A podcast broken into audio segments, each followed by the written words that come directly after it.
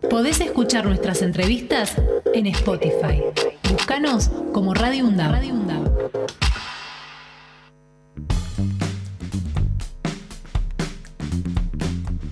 35 minutos ya pasaron de las 10 mm, de la mañana y como estamos tratando permanentemente el tema de la actualidad y uno de los temas recurrentes que está con una problemática muy seria, que es lo que está pasando en la ciudad autónoma de Buenos Aires y tiene que ver precisamente con los trabajadores de la salud, ¿no? Trabajadores de la salud de la ciudad autónoma de Buenos Aires que están nucleados en la Asamblea de Trabajadores mm, de Residentes y Concurrentes y que se encuentra en su décimo primer día de paro por tiempo indeterminado. Por eso vamos a hablar ahora con Karina Goya, que es residente de la maternidad Sardá.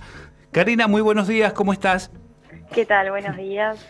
Mi nombre es Axel Govendi, estoy con Fernando Pearson aquí en la mesa. Bueno, y queríamos saber que nos expliques un poquito en este décimo primer día de paro y movilización que están llevando adelante. Nosotros en este momento, los residentes y concurrentes de Capital, estamos en nuestra ya séptima semana de lucha, eh, nuestro día 11, como muy bien decís, de paro indeterminado, reclamando una recomposición salarial y salario y ART para concurrentes.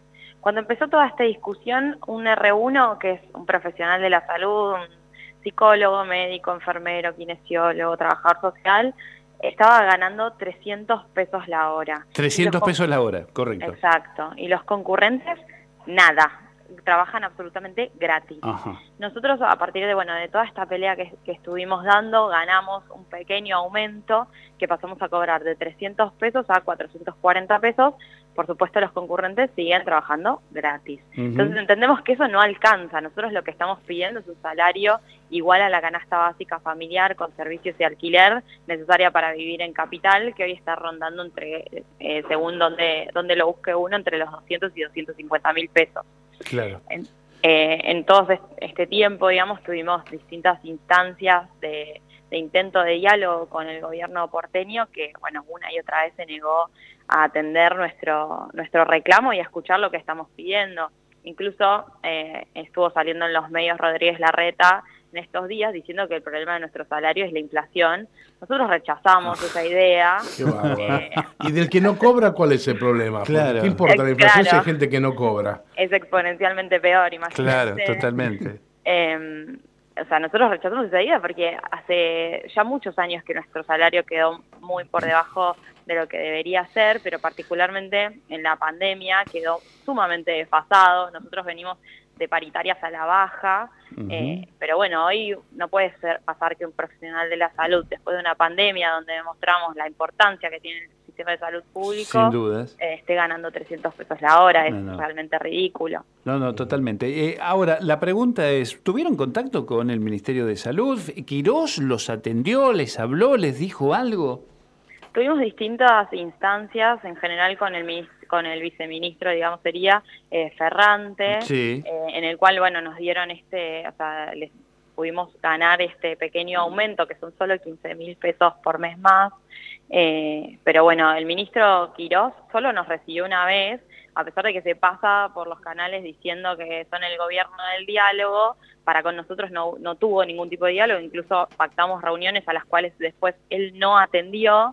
Eh, y fue muy contundente con que, con que no nos... Eh, con que el gobierno estaba haciendo un gran esfuerzo y nos pedía un esfuerzo a nosotros, lo cual, bueno, es una tomada de pelo después de dos años en los cuales eh, dimos literal todo por la salud pública. Claro, eh, eh, eso, eso es muy importante este, señalarlo eh, siempre, Karina. Uno entendía o presuponía que después de la pandemia iba a haber un reconocimiento real a todos los trabajadores de la salud, porque realmente son los que le pusieron creo que no exagero cuando digo le pusieron la vida ¿eh? en juego para, eh, para, para, sus pares, para, para la sociedad, y uno pensaba que podía haber un reconocimiento que no solamente fuera un aplauso, sino además que se hiciera como corresponde, ¿no? mejorando la calidad de vida de esos trabajadores. Eso no pasó. Totalmente. Nosotros lo que estamos pidiendo aparte es un salario digno y que nuestros compañeros que trabajan gratis cobren por su trabajo. Hoy en día los concurrentes eh, son también profesionales de la salud que eh, la mayoría son del, área de la salud mental, que después de la pandemia y hay una emergencia en salud mental mundial, demostraron la importancia que tiene su trabajo y es inaudito pensar que estén trabajando gratis, es realmente eh, indignante. ¿Podríamos este, explicar un poco más qué es un concurrente? Un concurrente es un profesional de la salud que tiene un título habilitante, puede ser un médico, un psicólogo, enfermero, kinesiólogo, trabajador social, bioquímico, todo, em, que rinde un examen, o sea, se postula para esto, estudian mucho tiempo e ingresa a un tipo de formación, es un trabajo con formación y les, eh, esto te da un título de posgrado, digamos. Eh, ellos hacen el mismo trabajo que hacemos los residentes, eh, pero sin salario y sobre todo sin ART, que también es un problema.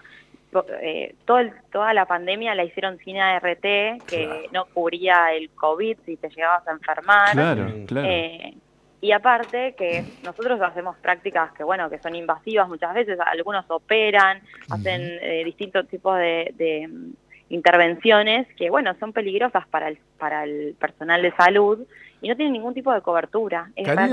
hay, hay, hay gente que, hay, hay profesionales que operan y no cobran, lo hacen gratis. Sí, por ejemplo, los oftalmólogos, los dos hospitales más importantes de Capital, que son la Gleice y el Santa Lucía, tienen la mayoría de sus de su masa, digamos, de trabajadores, residentes y concurrentes, son concurrentes que trabajan gratis y que no tienen ART. No tienen ART. No, no sé.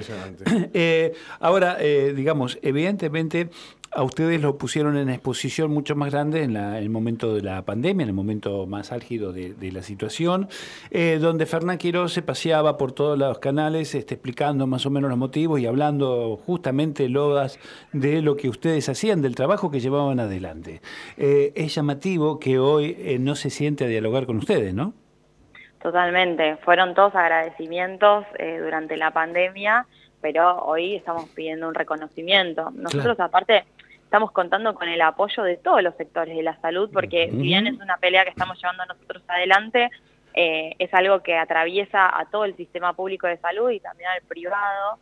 Entonces, eh, entendemos que es una, una manera de, digamos, pelear por un salario digno para todo el conjunto de los trabajadores de la salud. Vos sabés que en el día de ayer estuvimos hablando con la presidenta de ALE, de la Asociación de, Licenciadas en Enfermería, este, Ana Ramírez, que, estuvo hablando y hablaba justamente de parte de ustedes, digamos, de, y, charlábamos acerca de la problemática que están llevando adelante. Eh, lo cierto es, y, la pregunta fundamental, eh, ¿qué piensan hacer si no, si sigue esta, eh, retaseándole el hecho de tener un encuentro con ustedes? eh, las autoridades del Ministerio de Salud? Nosotros hoy vamos a hacer una conferencia de prensa al mediodía a las 13 en Avenida de Mayo al 500, que es ahí en Plaza de Mayo, eh, para explicar un poco la situación que estamos viviendo dentro de los hospitales, qué es lo que significa ser un residente, ser un concurrente, eh, y pedir una reunión con el ministro Quirós para resolver este conflicto. Nadie tiene más ganas que nosotros de volver a nuestros trabajos, de volver al hospital, de volver a ver a nuestros pacientes. Eh, entonces, necesitamos darle una salida a este conflicto, pero hasta que no tengamos un salario digno, no vamos a volver al hospital. Ellos juegan al, al, desgaste con nosotros, pero no tienen en cuenta que nosotros hacemos guardias de 24, 36, 48 horas, eh, no sobra el aguante para seguir peleando por un salario justo. Bien, muy bien.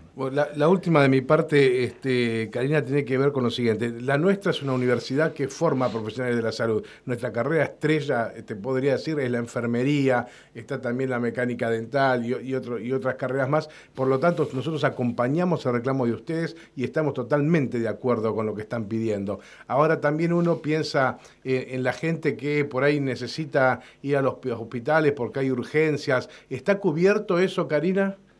Está cubierto parcialmente, o sea, si hay urgencias, eso está todo cubierto. El problema es que nosotros lo decimos todo el tiempo, sin residentes y concurrentes no hay hospital. Y hoy los servicios se ven absolutamente sobrecargados y nosotros responsabilizamos directamente al gobierno eh, de cualquier cosa que, que ocurra en esos servicios y de cualquier problema que tenga el personal de salud y los pacientes eh, al momento de necesitar de la salud pública, porque acá el único que puede extrabar este conflicto es el gobierno. Entonces no se puede poner la responsabilidad por sobre los trabajadores que eh, ahora están cubriendo, digamos, esos lugares que nosotros cubrimos habitualmente gratis, que aparte están pagando, es decir, que, bueno, la plata está, lo que no está es la voluntad política de pagarnos a nosotros, pero tampoco pueden poner la responsabilidad en nosotros que estamos intentando llegar a fin de mes. Hoy un alquiler en capital está 70 mil pesos. ¿Cómo hace un R1 que gana 120 mil pesos para vivir?